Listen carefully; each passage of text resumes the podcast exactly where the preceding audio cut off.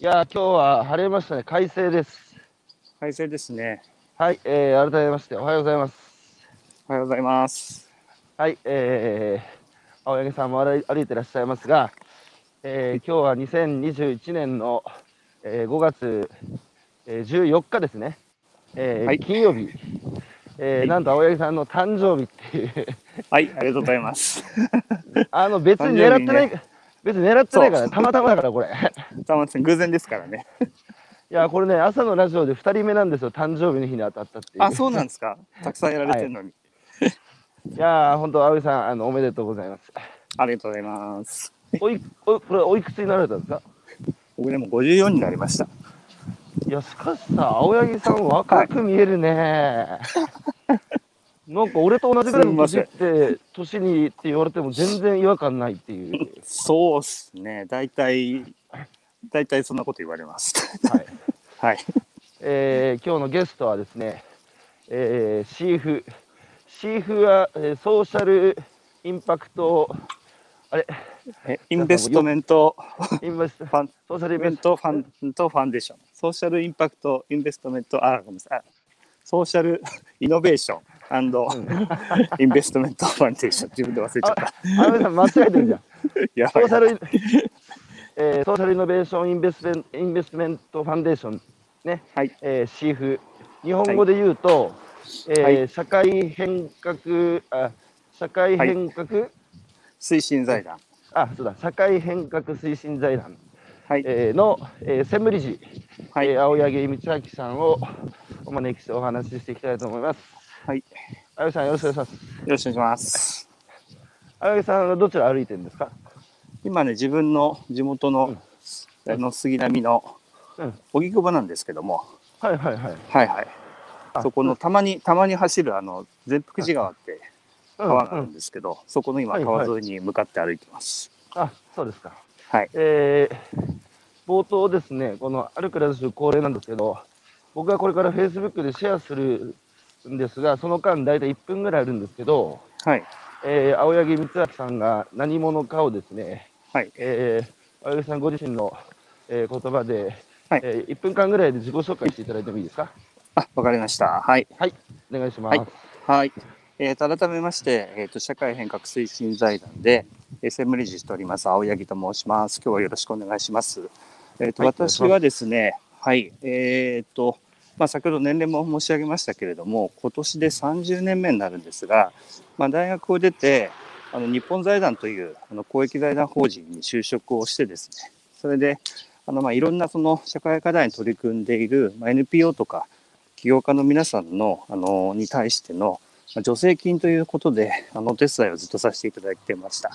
で高橋さんと知り合ったのは10年前の震災の時ですね、東北の。でその時にはあの起業家、はい、起業家支援などをたくさんやらせていただいてですね、でその中で今の仕事になっている、えーまあ、助成金じゃなくてだけではなくてですね、まあ、投資、まあ、あのきちんとまあリターンも出せるような、まあ、支援の仕組みということを日本でもたくさん広げていきたいということで、まあ、この財団を、まあ、日本財団からスピンアウトする形であの立ち上げてで今年でも4年目になるというあの仕事でございます。はい、簡単にまずは。ありがとうございます。はい、青柳さん、あのーはい、東日本大震災311のあの時、えーあの日あの時、どはい。こで何してたんですか、あの時はですね、たまたま僕、あの有給休暇をいただいていて、ではいはいはい。家、自宅にいたんですよ。はい、で、お自宅ーにいて、はい。2時46分でしたよね。で、上の子がまだ小学校ちっちゃかったんで、まあ、すぐ、うん。あの近所の通ってる小学校に迎えに行ってですね、はい、はい。でもう家で過ごしながら、あの、うん。まあ、あの現地の状況をちょっとテレビのいやラジオで見てたっていうのがはい。だったんで、あの、うん。こう東京だとねあの帰宅難民の方がたくさん出ましたけど、幸いそれにはならずにですね、はい。はい、もしあの財団にその時出勤してたら帰宅難民でしたね。まあそうかもしれないし、あと半分以上もあのあの歩いて帰ったあの職員も結構いたので、あまあ歩けなくないっすか。そうそうそう歩けなくないので、うんまあそう、うんあの同僚ではね横浜まで歩いて帰ってあの財団って東京の赤坂にあるんですけど はい。横浜まで歩いて帰った人間もいるみたいなんでまあ、それに比べたらね、全然歩けると思いますけど。全然 OK ですよ。だって江戸、あの、幕末ね、そうね。あの、裏側に黒船がやってきたっつって、あの、江戸から見に行ったって簡単に書いてるんですけど、どはいはい。江戸、江戸から裏側まで何キロなんだって話ですよ。そうそう。ちなみに青柳さん、あの江戸時代の庶民は一日平均などれぐらい何何歩ぐらい歩いてたかわかご存知ですか？歩数ですか？歩数はね、わかんないけど、多分、普通に10キロぐらいは歩いてたんじゃないですか。いやいや、もそのば倍以上ですよ。3万20歩大体3万3歩。万歩で24、5キロ？おおすごい。うん、やっぱ当時交通手段ないんですよね。だからみんな歩いて生活して仕事してたから、はい。えー温暖化の問題というのはなかったんですね。はいはい。そうです。うん、さてあの東日本大震災の、えーまあ、復興支援、えー財団と財団財団さんとしておありになっている中で僕も青柳さんと出会うことができたんですが、はい青柳さんから見てさ高橋宏樹ってどんな人？変人ですね。変人。変人。変人だって青柳さん変人いっぱい会ってきたでしょ、まあ、いっぱいあってきましたね。確かに東北の時は、うん。変人じゃないとあそこをみんな踏ん張れなかったと思うし、まあはいいろんな、いろんなイノベーション起きなかったと思うんですけど、まあ、その中で高橋さんはね、結構際立って変人だなと思い、へんあの褒めてるんです、褒めてるんですよ。変人だなと思いましたよ。いやいや僕ね普通ですねって言われるのが一番傷つくんですよ。いやーでもあの僕生まれてくる時代間違えたなと思うこと時々あってあなんか平穏な日々が続くと辛いんですよ。なんかやっぱゆ有事が起きるとなんつうかこう燃えるんですよね。あ燃える。あ、そ緊急時れは、有有事ああ、なるほどね。今回なんかもじゃあそうなのかな？コロナもそうでしたね、うん。まああの、ね。うん、まあそれで、えー、あの青柳さんがその助成金のね、助成するっていう世界から、今度、投資の世界に、はいえ。ー身を移されたわけですけど、はい。女性と投資ってやっぱ全然世界観違わなくないですか？ちあ違うんじゃないですか？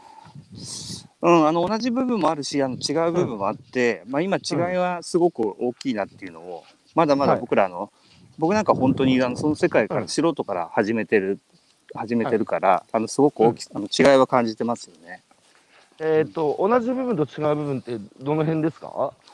同じ部分は、あのーまあさっきあの、高橋さんのこと変人って言っちゃいましたけど、あの、はい。やっぱりこの人に、あのーまあお金で言うと、まあお金預けると、はい。預けることができると、あのー本当にちゃんとあの仕事事業をあの成果出してくれるかどうかっていうその人を見るっていうところについては、はい。まあ、あのどういうお金の出し方してても僕は一緒だなと思ってまして、うん。それは一緒ですね。でうん。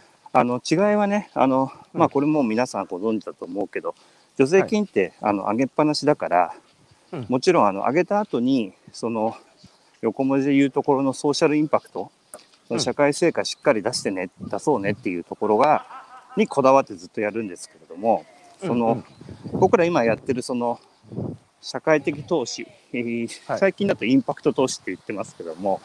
あのインパクト投資はその社会成果しっかり出そうねっていうのに加えてあの投資だからやっぱり投資家に対しても、まあ、うん。ちゃんと、あのまあ、金銭的にもちゃんとリターンとして返しましょうと、うん。あの成長してその分ちゃんと返しましょうねっていうところ。だからここはすごく事業性がうん。当たり前だけど求められていて、うん。そその社会性と事業性両方求めるっていうのはこのインパクト投資の,、うん。あの一番の、まあうん。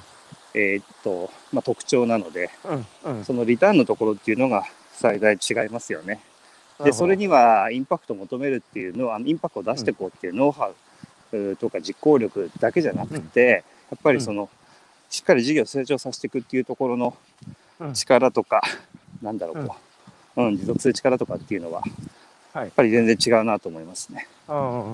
うん、これ、授業の内容もさることながら、はい、やっぱりやる人間、この人、やりきる人だなって、結局最後は人じゃないですか。そうですね。その女性も投資も、えー同じところは人人だっていう話ですけど、うん。やっぱその誰がやるかっていうのは大事ですよね。大事。すごく大事だと思います。うん。それ何見るんですか？その人の過去ですか？過去は、まあ、全く見ないわけじゃないけど、まあ、うん見ますけど、まあ、うん。過去を見るっていうところで言うと別にあの、うんなんだろう何をやってきたかっていうところはその、なんだろう何をやってきて、まあ、どういうその経験とかうん。思いとか悩みとか課題意識があって今はいここでこういうことやろうとしてるんだっていうそういう意味では、うんあの見ますよねだからうん今やるんだ今ここでやるんだっていうところのその方の背景とかね問題意識をこう作っているものの中に、うん。まあ、やっぱり過去ってすごくあの大きな要素を占めてると思うので、うん。そういう意味ではもちろん見ますよね。うん、なるほど。あの事業性と、えーまあうん、社会性か、そのはい、2つっていうのは、これまでともすれば、まあ、相入れないっていうか、そのうん、なかなか2頭を追うのは、えー難しいっていう時代だったと思うんですけど、はい、その IPO の歴史もやっぱりその時代時代で、うん。どういうその社会的インパクトが価値として評価されるかっていうのは変わってきてるわけじゃないですか。はい、はい、だから、はい、その企業もどういう企業があー価値価値を創造してるかって評価されるのも、やっぱりその時代の要請に応じて変わっていくわけですね。はい、はい、で、最近、近年ですか、はい、えーその実はその社会性、社会インパクトと、まあ、うん。事業性っていうのは、はい、そう相関してるんじゃないかという仮説があり、はい、はい、その検証をしているような VC も出始めてるって話されてましたよね。はい、はい、で、そのいわゆるそのインパクト IPO、はい、お社会インパクトを生み出している会社も、ちゃんとそれで、えー利益がついてきて、はい、えーそういう企業があの上場していける時代にはい。なってきてるんじゃないかっていう、その辺のこう、今の現状っていうか、投資の世界の青柳さんが見てるね、はい。あのその現状っていうのをちょっと解説していただいてもいいですか？あ、はい、ありがとうございます。あのー今高橋さん言っていただいたように、うん。えっ、と、まあ、勝手に僕らの世界で、インパクト IPO っていうふうに言い始めているのは、まあ、インパクトだからその社会性を、うん。の社会の成果をちゃんと追求しながら、まあ、IPO だから、まあ、ベンチャーがまあ上場して成長していきましょうっていうところで、インパクト IPO って言ってるんですけど、うん。あのーまさに今特にね、あの昨年からこういうそのコロナ禍になってしまったこともあって、こう社会課題やっぱりこう改めて顕在化してますよね。で、かつまたもっとひどくなってるから、その、よくその社会性、ESG 投資でいうところの S の部分は、すごく注目されていて、でうん、あの、ここの部分をですね、しっかりと、あの、具体的に、あの、成果もちゃんとえ見える化、可視化しながら、で、できるだけ数字なんかもちゃんとそこ、あの、えー置きながら、あの、目標数値が置きながら、えー成長していきましょうというのが、あの、まあこれは大企業にとっても、あの、求められてると思うし、特に、あの、ベンチャーの場合は、事業が、あの、この事業、この事業って結構絞られて、うん。あの、やってきてます、やりますから、あの、もう、そのやってる事業そのものが、その会社の存在意義になってくるわけですよね。うん。でそういう意味ではあの特にその IPO されしようとしているベンチャーについてはあの社会性を帯びた事業をやってるところが注目されてきてるし、うん。あの事業成長イコール、えーインパクト出してるんだっていうところが、うん。あのうん。なんだろう起業家のあの元々の志とか意図っていうところもここから始めてらっしゃる方々が最近またすごく増えてきてるんですよね。これはまあうん。コロナの前からそうなんですけれど、おそらく震災の前後ぐらいから、特にあの僕らの世代よりも若い方々、ミレニアム世代からちょっと上ぐらいは、やっぱりあの、なんだろう、資本主義の経済成長っていうところだけで、あの、うん。生まれてき育ってきてる人たちじゃないので、やっぱりこの社会情勢の中で、えー生活してると課題だらけじゃないですか。でそれって要は社会ニーズだらけなので、うん。そのニーズになんとか応えて自分たちも事業としてこう、まあ、成功することを成長することであのそのニーズに応えていこうっていうそれがなんかななんだろうな。僕らは結構そこ結構うん。あの意識してこうや仕事とかしてきましたけどうん。僕らより若い世代ってそこは自然にもう身の回りにあったことだから、まあ、それを普通に事業にしていって事業にしていってそのニーズのを解消していくっていうことができたらいいんじゃないかっていうのは結構自然体に今の若い起業家の皆さんって考えてらっしゃいますよね。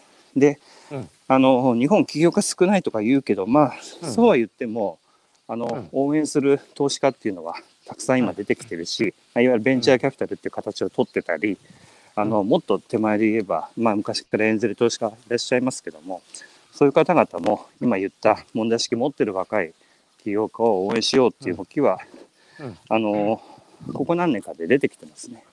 だからそこを今高橋さん言ってくれたみたいにちょっと仕組みとして、うん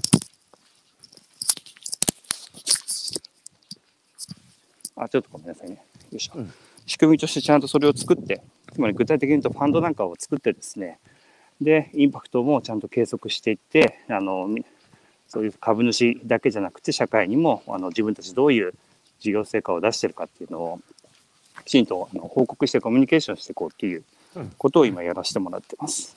なるほど。あの今回あのコロナで世界って壊れることがあるんだって僕ら今あの実体験してるじゃないですか。はい。であのある意味その AI が社会に幅広く、えー僕らの、えー実社会に広がってった時にその人の仕事がね労働がうんまあ、機械や AI に置き換わって、テクノロジーに置き換わっていって、うんで僕らは時間を手にすると。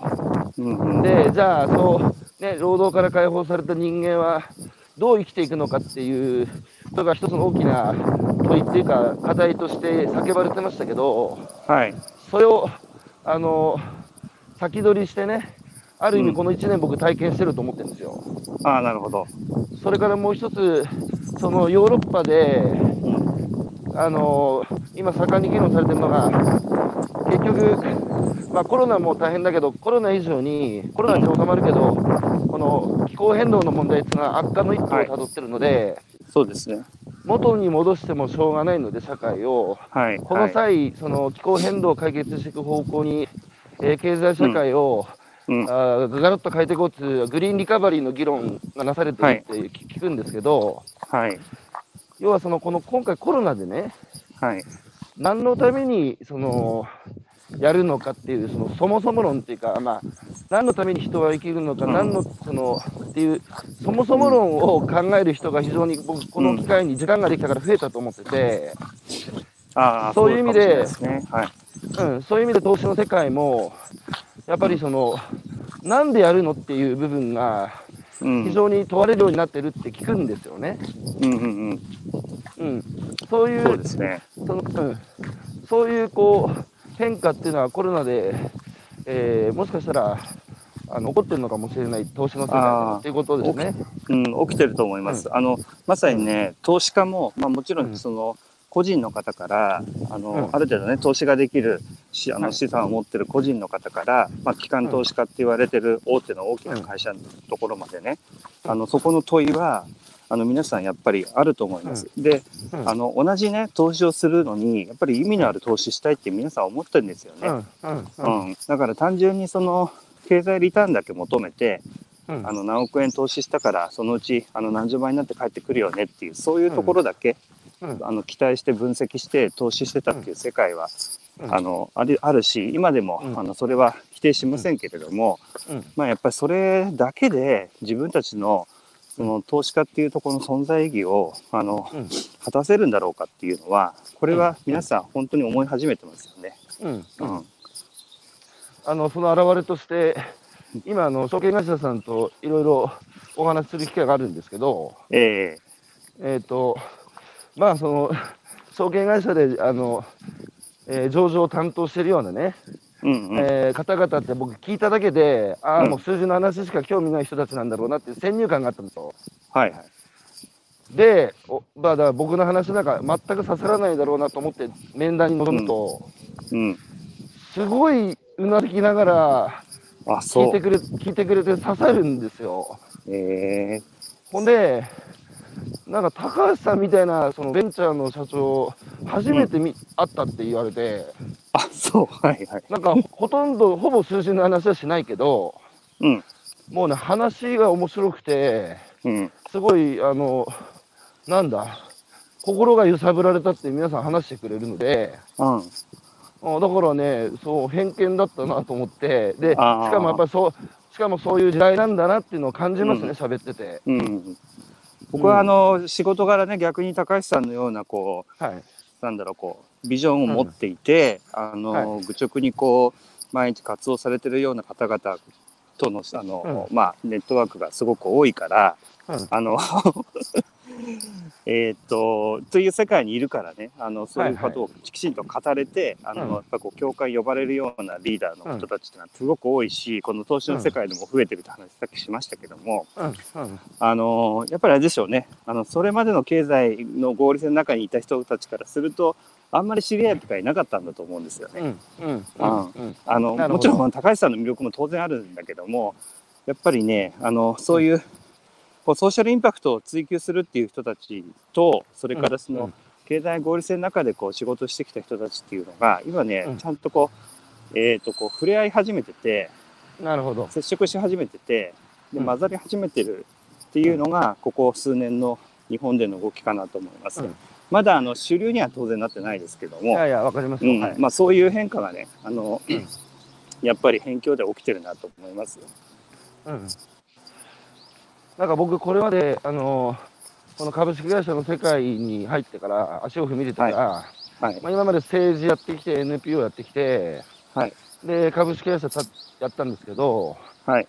こう、なんかこれも僕、まあ、結局僕、田舎者なので、すごいな、なんつうか、で、しかも僕、本当、普通のサラリーマンの息子として育って、で、しかもし今の資本主義に対してね、非常に、えー僕は疑問を持ってたので、はいその株式会社の世界ってもうなんかこう、ね、なんか怖いっていうか、うんなんかもう金の亡者みたいな人ばっかりの中で、うん果たして俺はやっていけるんだろうかっていう不安が最初すごいあったんですよ。はいはいで、今はちょっと慣れてきましたけど、だいぶ。でね、よく言われたのが、高橋さんと、うん儲かって、儲かってからいいことしようよって言われるんですよ。うんうんで、儲かってもないのにいいことしたって結局続かないでしょって言われるのが、うん。結構辛かったんですよ。うん。そのもうだってやってること自体が、まあ、いいことやってること自体が儲かってるって両両方ね、最初から2頭置いたいんだけど、うん。そのいやいやいやいや、まず儲からないと、うそのん次だっていういいことするのって言われてたんだけど、うん。そのこの今ね、起こってる世の中の変化が、あの、えー一般化していくと、うんその、儲かってからいいことするんじゃなくて、やってること自体が、いいことやってること自体が儲かるっていう世界になるってことですね。そうですそうですあのそうだと思います多分ねうん。あのこれ別に日本じゃなくだけじゃないですけど僕全然偉そうなこと言いませんけどあの、はい。どっかでね間違っちゃったんですよね。うん。あの儲かってからやあの言いたいいいことなりやりたいことやんなよっていうふうになんか価値観になっちゃったっていうのは。あのはいはいはい。だってだだってねあのまあ今すごい、うん。あのえっ、と流行ってますけど、うん。渋沢栄一さんのお話だってそうだし昔で言えば、はいはい。あのー昭和で言えば松下幸之助さんなどああいうその偉大な起業家ってみんな今高橋さん言ったところってあの同時にもともとやろうと思ってたしまずはいはいははい。その社会のためお客さんのためにやってでそのそれって別に儲けのためじゃなくてうん。その世の中困ってることがあるからこれをあの何かこう商品作ってサービス作ってうん。仕組み作ってでうん提供していくんだとでその結果としてちゃんと利益が出るっていうことをうんもともとやってたと思うんですよね。うん。でそれがなんかねやっぱり儲けの仕組みがどんどんどんどんこう洗練されてきて儲かってくるとやっぱりね経済成長ぐらいからあの、うん。うん、あのそっちを優先するっていう価値観にあの、うん僕らの親の世代とか、うん。うん、ぐらいからなっちゃったんだなっていうのがうん。思いますね。だからうん。別になんかこう新しいことを始めてるわけじゃないと思うんですけど、うん。うん。いや、だから、経経済って形成財民、ね、そうそう。形成財民なんで、えー世のため、人のために、そえー経済をするわけで、で今あの、先進国でね、あのうん社社会人に今やってる仕事にやりがい、生きがい感じますかって聞いて、うんうん。一番入って答える人が少ない国が日本らしいんですよ。ああ、なんかわかるそれはそれは今、青柳さんがおっしゃったような、うん本来ある形成罪民から離れたね、うん。うん。あの経済で仕方ねえじゃねえかっていうふうに思ってる人が多いので、うん。あのその中で働いてる人たちが結局生きがいやりがい感じられない。うん。で、何よりも若い人たちに対してね、うん。その若い時って夢や希望に溢れて社会に出てくるじゃないですか。はい。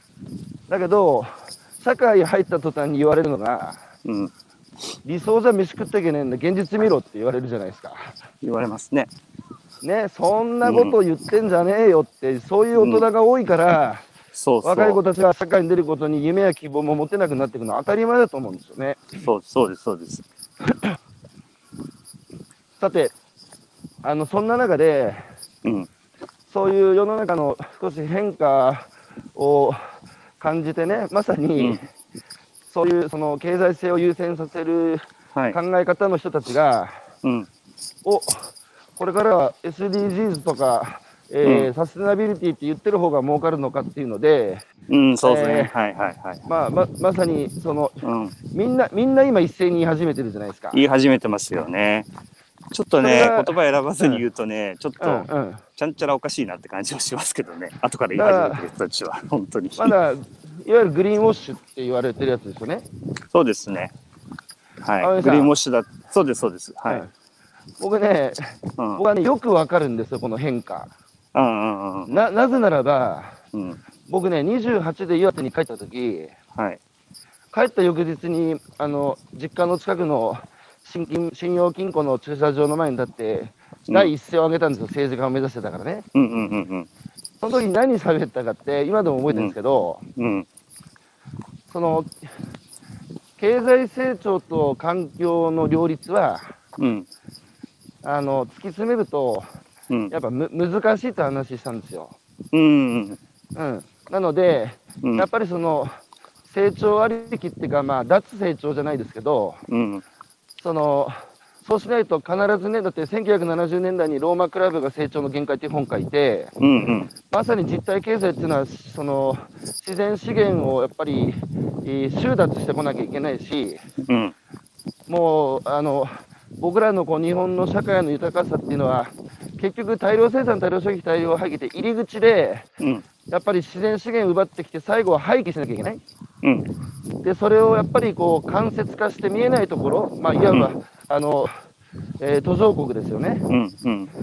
で、じその労働力もさ、結局、んうん海外のじ安い人件費を使ってね、そうね。はいはい。それで成長してきたんだけども、グローバリゼーションも余白なうんなくなるぐらい世界席巻して、うん。で、結局、その間接化する、えー場所がなくなって、最後、ブーメランのように僕らに金返ってきてる。うん。うん、ので、やっぱりね、脱成長しなきゃいけないんだっていう話を、20年前に岩手で僕したんですよ。すごい。あで、のーそれから、うん、い、いやいや、今ベストセラーになってる、あの、人申請の資本主義、あの、うん、あの、あるじゃないですか。新書読みました？読みまはいはい。はいはい。同じことですよね。いや、だから僕、うん。ね、あれベストセラーになってるけど、同じことを僕20年前から岩手で言ってて、でもね、でも当時ね、お前バカかって笑われたんですよ、その、はいはい。地地域の人からもね。うんうんで、岩手県議会でも、あの、達都知事に、うんその、まあ、県民所得で言ったら東京の半分だから岩手ね。うんうん。で、もちろん県民所得も大事なんだけど、うんその豊かさを測る指標をやっぱり変えないとダメだっていう、うんあの、まあ、幸福論の議論をしたんですよね。うんうん。そしたら、もう白旗あげるのかって先輩議員からやじられたりあしたんですけど、岩手県もね、えー数年前に県の総合計画の柱に、この県民幸福指標っていうのを導入したんですよ。ーうんうんだからね、僕ね、世の中がね、今ね、僕の話してもね、うん。なんかちゃんと聞いてくれるんですよ、みんな。でも聞いてくれる人前は笑われるか、バカにされるかどっちかだったのに、うんだからね、その今のグリーンウォッシュっていうか、みんな言い始めて、うんなんかこう、浅はかな感じするのは非常にわかるんですよ。うんうんうん。うん。だからそこの意図もね、その僕ちょっとちゃんちゃらって言っちゃったんだけど、やっぱりうんウォッシュなのが、まあ、うん。まあ見えるじゃないですか。だからまあそういうその、高橋さんのね体験談も実体験もあるし、やっぱりこれ言わないとやっとかないと儲からないなっていう意図がもうスケスケなんですよね。うん。うん。だからいや儲けるのはそうなんだけどって本気でやらないと、うん。あの本当に住めなくなっちゃうからこのあのこの地球とかって言って大げさなこと言うとね。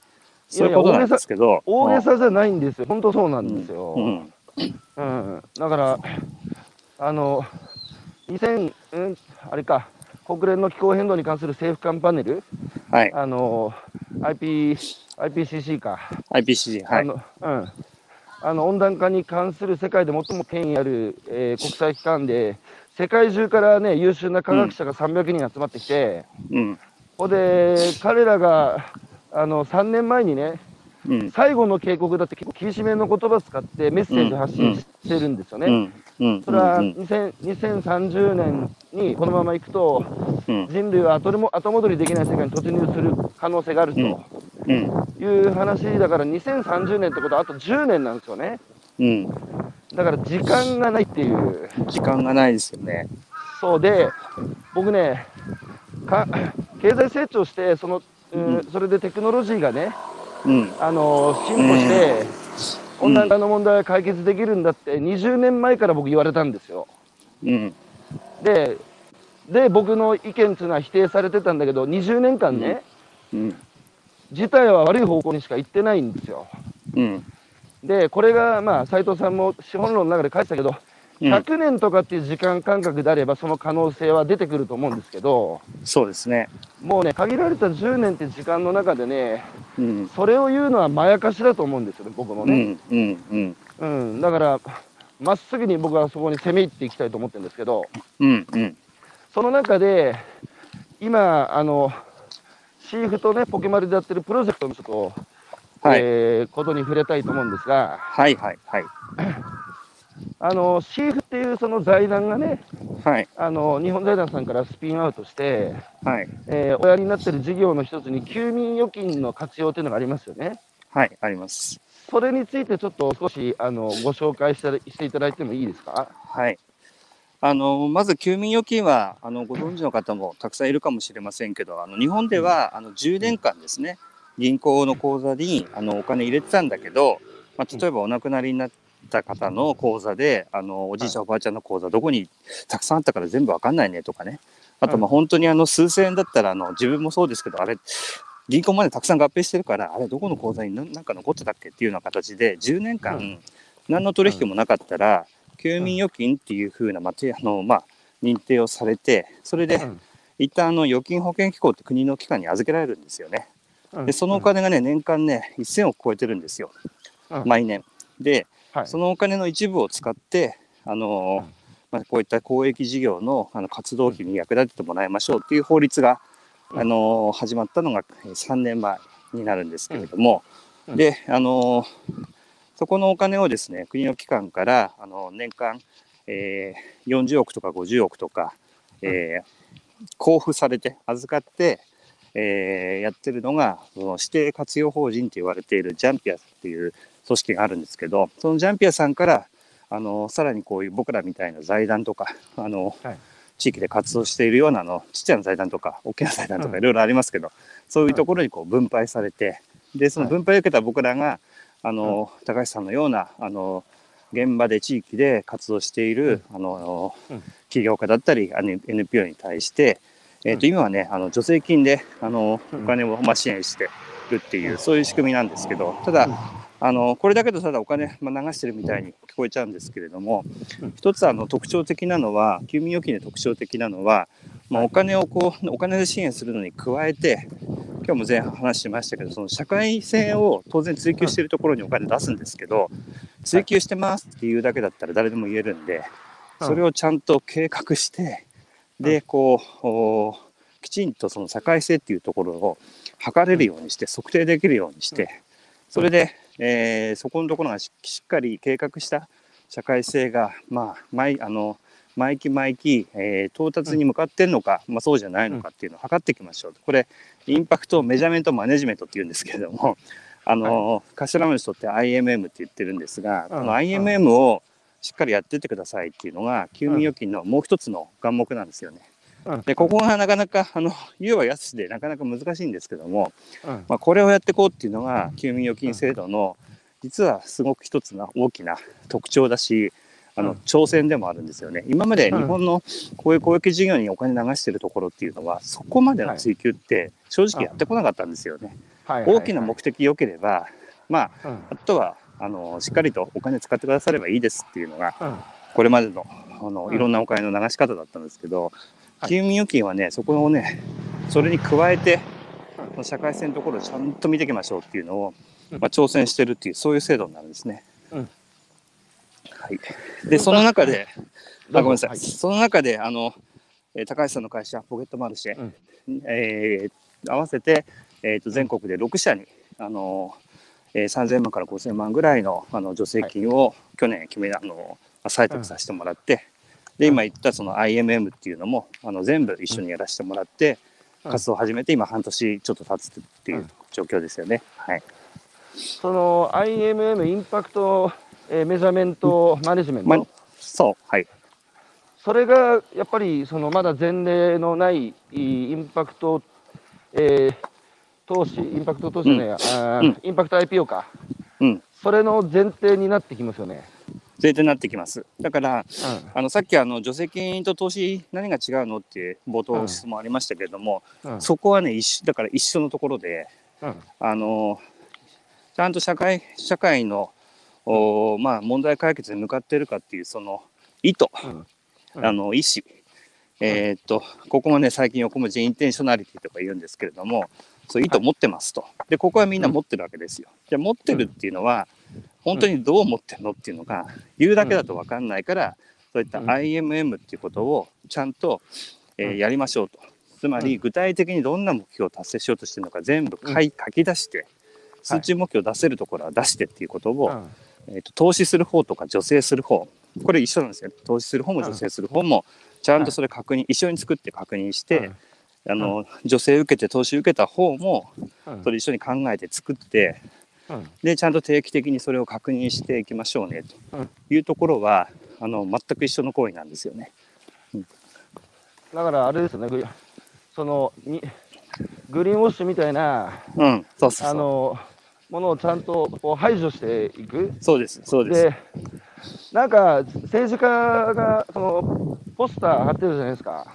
はいはい。で、時々こう、平成の、平成の坂本龍馬とか書いてるポスター見ると、あの、い痛いなって思う思うんですよ。あの、自分、自分で言うなよっていう。うんうん、で、ま、周りからね、周りからそう言われるようになね。うんそうそう、世間からあいつは平成の坂本龍馬のような政治家だって言われるならわかるけど、うん、お前自分で言うなよって、そういうことですよね。そうなんですよ。だからあのうんあの坂本龍馬でもあの勝海舟でも何でもいいんですけど、あのはいはい。具体的に何するかっていうのをうん。ちゃんと、まあ、あの政治家で言えばマニフェストっていうのがありましたけども、はい。ああいうふうにね掲げてでかつ掲げそう掲げるだけじゃなくってちゃんと掲げたらうん。チェックしましょうねと。うん。でもちろんね言ったこと全部できるわけじゃないわけだからはい。あの掲げたことがねそしたらできたことできないこと、まあ、ちゃんと振り返ってできてることはもっと伸ばせばいいしできなかったことはじゃあ次できるようにするにはどうしたらいいんだっていうそういうぐるぐる回すまさにマネジメントが政治の世界でもあの、まあ、インパクトの世界でもやっぱり同じように求められてると思うんですよ。はい。その、あの、インパクトメジャーメントマネジメントの IMM 等のうん話だけ、えー、チームさんとしてる時よりも、うん。そのインパクト IPO と両方あると、すごい、なんつうか、腑に落ち感があったんですよ。うん。あなるほどなと思って、で、実際に僕ら今やってるプロジェクトは、うん、関関係性に着目してますよね。そうですね。はい。うん、で、やっぱり僕、その目に見える範囲の中でね、うん。手手の届く範囲の中で、うん。そのまあ、例えば僕らの場合は生産者と消費者っていうことで、はいはい。自分が食べる食べ物はどこから来てるのかを知る、うん。で自分が作ってる食べ物は誰が食べるか知る、うん。だからその目の届く、手の届く範囲の中に自分の生活をね、うん。えーあの取り戻していくっていうことは、うん。うん。僕ね、サステナビリティにつながってる道だと思ってるんですよ。うん、そうだと思います。うん、あのやっぱりあの一次産業者いあの一次産業者の方々ってあの、はい。もう高橋さんに社会説法ですけどさっきのその環境にねなるべく負荷をかけない形でねやっぱりそれこそ、あの負荷かけるとねあの野菜うん。米、それから魚取れなくなっちゃうわけですから、うん。まあ、そこをちゃんと、なんだろうこう折り合いつけながら付き合いながらあの、作ったあの生産物作ったと思うんですよね食料を。だからあの方々はもうあの体で分かってるわけですよ DNA で。はい、で、その方々がその、うん。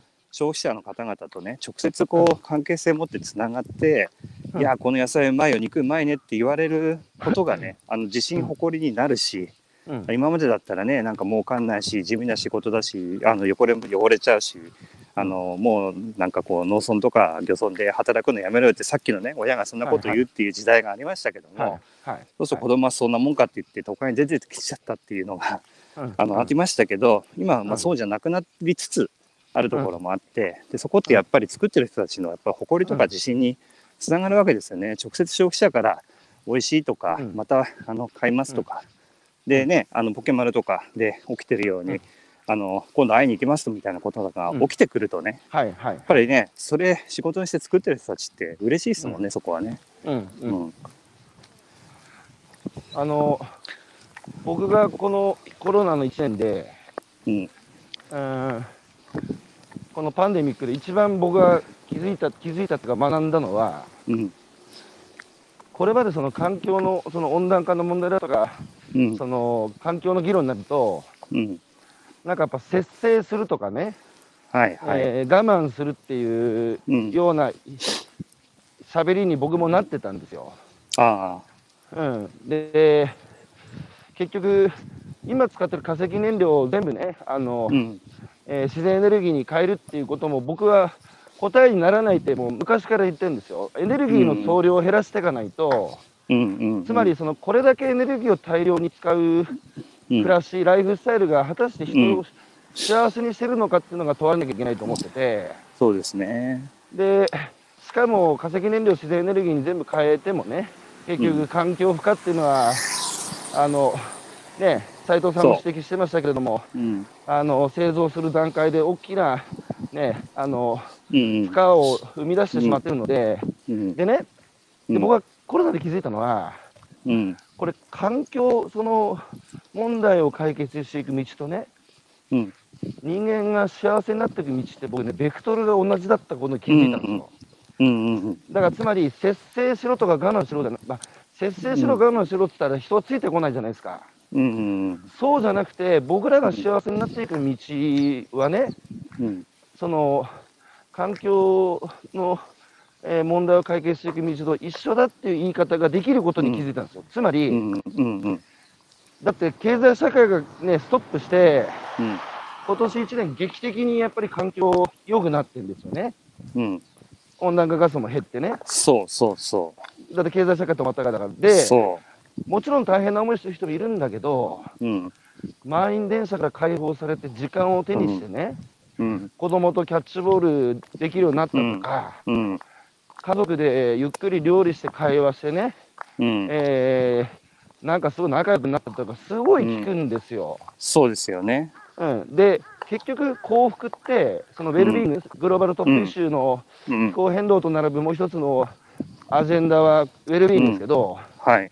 ウェルビーイング提唱しているペンシルバニア大学の先先生が、うんウェルビーイングの前提は良質な人間関係だって言うんですよね。うんうん。そうですね。はい。で、この良質な人間関係を育むのが今の時代、みんな忙しすぎて、そ結局、良質な人人間関係を育むために必要なものって時間なんですよ。う時間でしたよね。うん、それをコロナで手にしたってことだと僕は思ってて、うん。そうするとね、節制我慢路線じゃなくて、うん。えー人が幸せになる道として、うん。環境の解決うん。の道道を解けるっていうことに僕は今回気づいたんですよ。うん僕もそれね同じように感じましたね。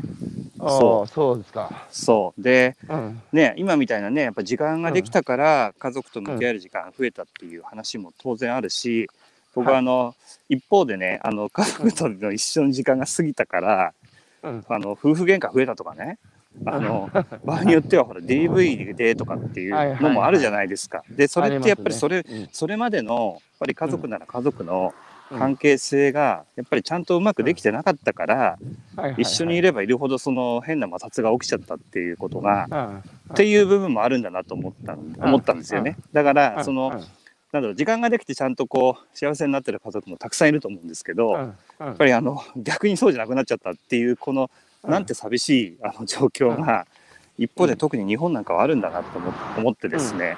ってことはあのだあので諦めるわけじゃなくてってことはこれからね、あのそういう良質な関係性をもう一回作っていけばいいと思うので、あのやっぱそこは一回乗り越えればやっぱり、うん。あの言われたみたいにウェルビーイングって、うん。人と人との関係性がどれだけうん。こう質のいいものになってるかとかあの少なくてもね、あのいい関係性があれば人ってやっぱり幸福感持てるし、うん。うん。そういうことなんだなそういうことなんだなっていうのは僕すごい実感しましたね、それはね。うん。だからまあそこのね部分をまさに、えーインパクトメジャーメントマジマネジメントをするのが今回のプロジェクトですよね。そうです。関係性をちゃんと可視化し、客観性を持って説明できるような状態にすると。そうです。そうです。で、今、青柳さんおっしゃった、そのコロナでね、うん。一方でそういう負の面もうん顕在化してるって話ですけど、うん。結局僕ね、東日本大震災の、うん。えーげ現場をこの前、うんえー僕、岩手と宮城と福島、えー25日間かけて、えーあ700キロぐらい歩歩いてきたんですよ。歩かれてましたねそうですよね歩かれてましたね。いやね、結局震災もコロナもそうですけど、うんもうね、い共通してるのは、うん問われてるのは日常だってことなんですよ。ああそうだな。あのね。日常にできないことは、平時にできないことは緊急時にできないんですよね。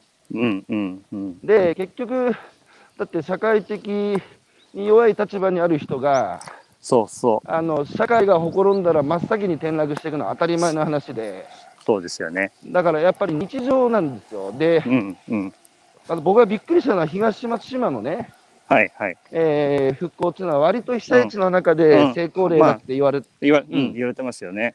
で、あそこすごいのが、うんその僕も震災後、いろんな自治体見てきましたけど、うん。やっぱね、関東民が足引っ張り合っていがみ合うんですよ。うん。うんで、だって街を良くしたいっていう目標は共通してるはずなのに、うんうん。その役場と住民がやっぱりこううん。対立、対立構造になりがち。うんうん。で、東松島はそれがなくて、うん。普通、復興の街づくりの議論って、あの役所が開いた、あの説明会にそうそ住民が呼ばれて、う。うん呼ばれてね、こう対立構造が始まっちゃいますよね。そそう。で役所の意見、あので声が大きい人がちょっと喋って、あと終了みたいな、一応なんか聞いた体にする、う。うん。だけど東松島は逆で、うん。住民が開いた会に役所の人が呼ばれて、うん。それで住民が提案する場なんですよ。うんうんで、なんでそんなことできたできたかっていうと、うんうん震災前からやってたんですよ。そのそういうことなんですよね。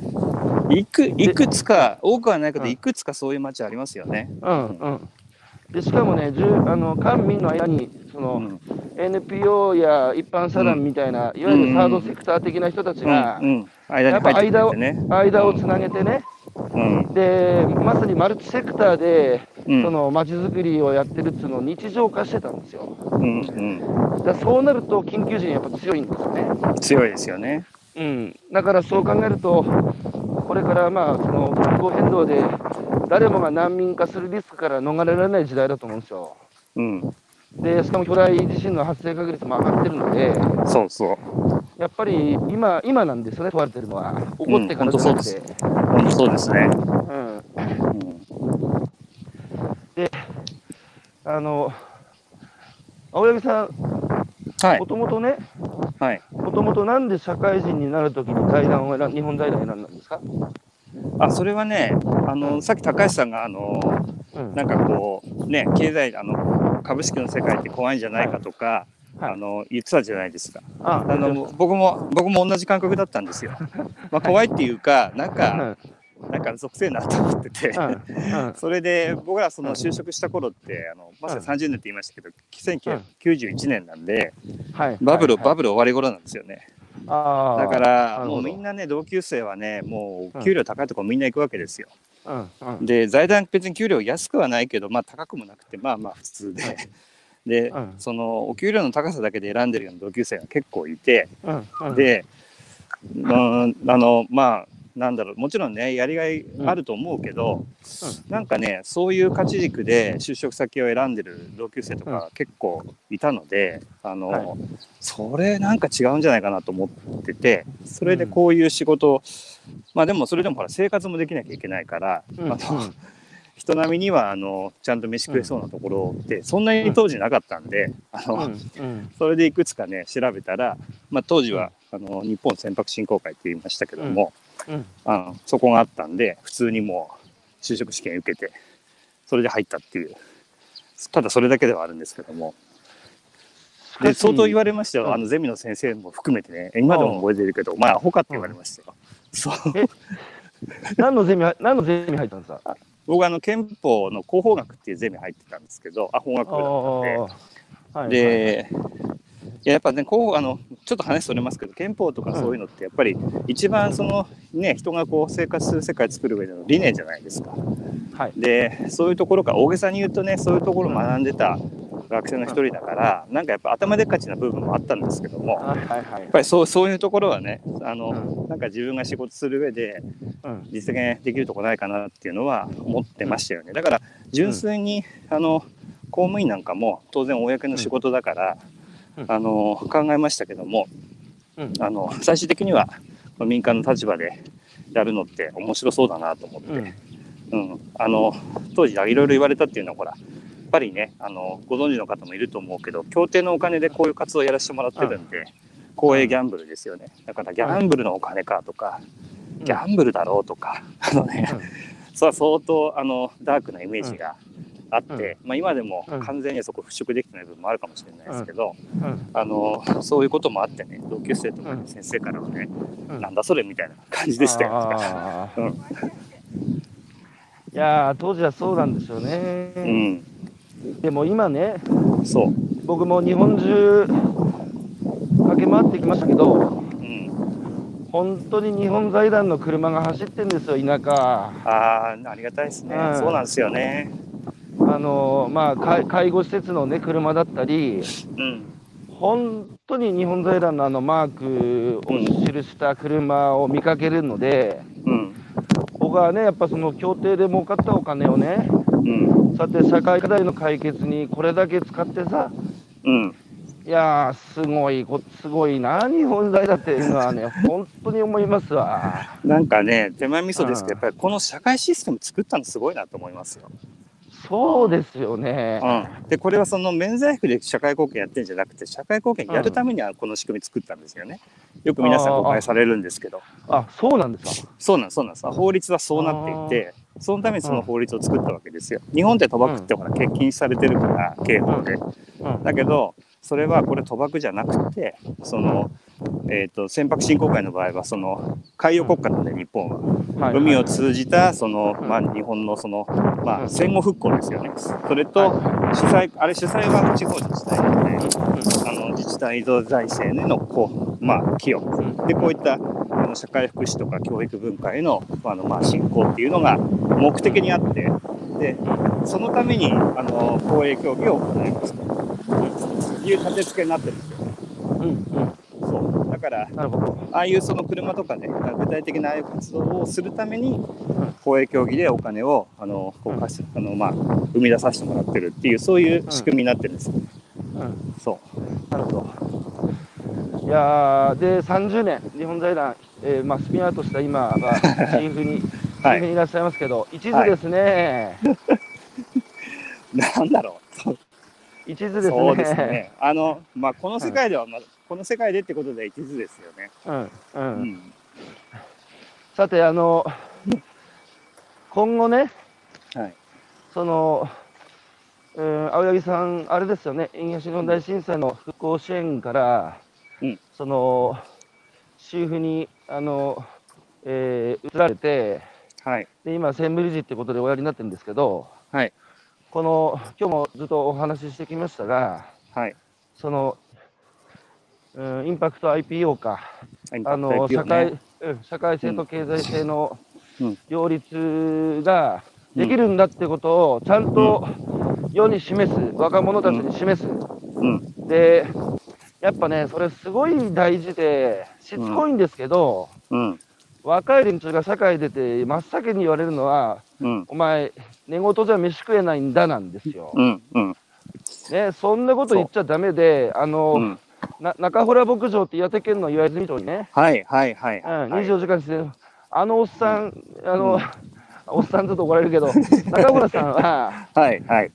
それこそ、気違いだって言われて、農協とかね、地元からもいいろいろいじめられて、うん、うん、うん、だけど、結局、今はもう国会に呼ばれて話するぐらいの人になって、ね。うん、で 1, 本1000円の牛乳が売れてるんですよ。うん、うん、で、あそこにね、大学生が200人ぐらい毎年集まって研修してるんですよね、寝泊まりしうんて、、うん、うん、で、なんであれだけ若者があそこに集まるかって、うん、中堀さん、俺、きれい事で飯食ってきたから、うん。お前らもきれい事言えよって若い連中に言うんですよ。そうそうそうそうなんですよ。そうなんですよ。そだからね、やっぱそうしないと日本うも、うんうん。きれい事じゃ飯食えないんだなんて若いやつにね、言ってんじゃねえよ、うん。こらっていう。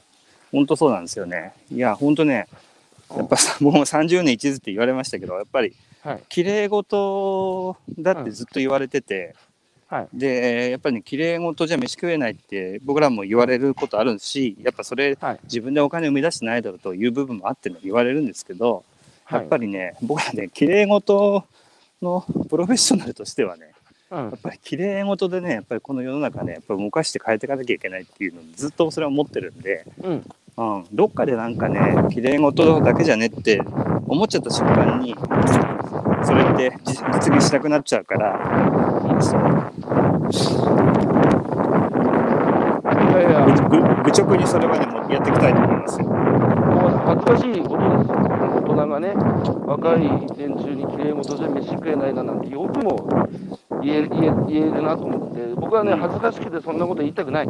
で、うんやっぱりね、きれい事や正論が大手を振るって、ね、世の中そうそ世の中をまかり通るようにならないと、世の中なんか変わらないじゃないですか。う、うん、本当にそう。うんなので、僕はそのそれをね、青柳さんと一緒に、えー示していきたいと思ってるので、はい、ぜひぜひぜひよろしくお願いします。しお願いします。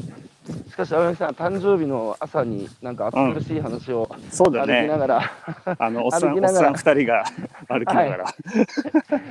歩きながらさせてもらって、いやー、え。ー嬉しかったです、はい。ありがとうございます。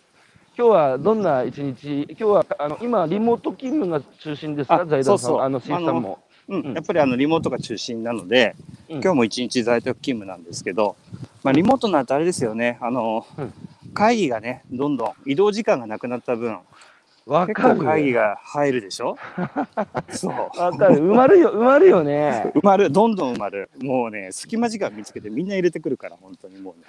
だからこれまではさ、移動時間にいろいろ考え事したりさ、あ、そうそうそうそできたけど本当、う。そ。そうれがなくなるからなくなる大変んですよ。ね。なくなるんですよ。それでね、年取ってくるとね、その、うん脳みその回転というかね、あの、はい あの、維持できる時間もね、限られてくるから、あの、朝早くから夜中までずっとできないんですよね、そこってね。うんうん。やっぱり日中みんなと活動してる時間にやっぱりこうね、うん頭使ったりするから、うんうん。まあ手も動かしたりするから、結構限あの限界って言っちゃいけないんだけど、そこは本当効率よくやらないと、うん。ボンボンボンね、いろんなもの入ってくるとね、なんかこなしてるだけになっちゃって、良くないなと思ってるんですけどね。まあでも僕はあれですよ、あの、被災地歩いてる時も、歩きながらもうね、もうこうやってオンラインで会議できるので、ああ、そうですね。はい。うん、もう本当、そんな時代ですが、まあ、最後に、うんシーフさんにあの集まってきたスタッフの皆さんって、やっぱり、んあの優秀で志のある人たちがばっかりですか、ばっかりですよ。ばっかりです。うん。すごく、あの、そこはね、あの、嬉しいです。うん。うんうん、よくあ、まあ、あの、皆さんね、あの、うん。みんな転職組なんで、あのそう、前の仕事ね、そう変えて来てくれたなって思いますよ。そう、うん。平均年齢ね、40歳ちょっとなんですけど、そう、そう。ー、そう。でね、女性の方がちょっと多いかな。うん、うん。あ皆さん経験豊富でね、そうそう、経験豊富で。優秀で、うん。なるほど、わかりました。えーい、や、青柳さんと今日ね、昨日はちょっと天気悪かったんですけど、今日すごい快晴で、いやー、本当そうですよね。今日暑朝く、ね、暑くなり朝からいいお。話、朝からいいお話できましたよ、はい。青柳さん。ははいい。今日、今、えー高橋さんどこ？うん岩手？岩手じゃないです。今、僕、僕、新宿の近くですかね。あ、新宿なんだ。じゃあ近くじゃん。あ近くですね。はい。はい同。じ空の下を歩いてきました。えーはいということで、今朝は、えー青柳光明さん、はいえーとお話をしてきました。えーありがとうございました。ゆ今日、今日ね、誕生日、良い一日をお過ごしください。ありがとうございます。はい。これからもじゃあ、ありがとうございまよろしくお願いします。はい。どうも、失礼します。はい。こちらこそ、青柳さん、良い一日、はい良い一日をお過ごしください。はい。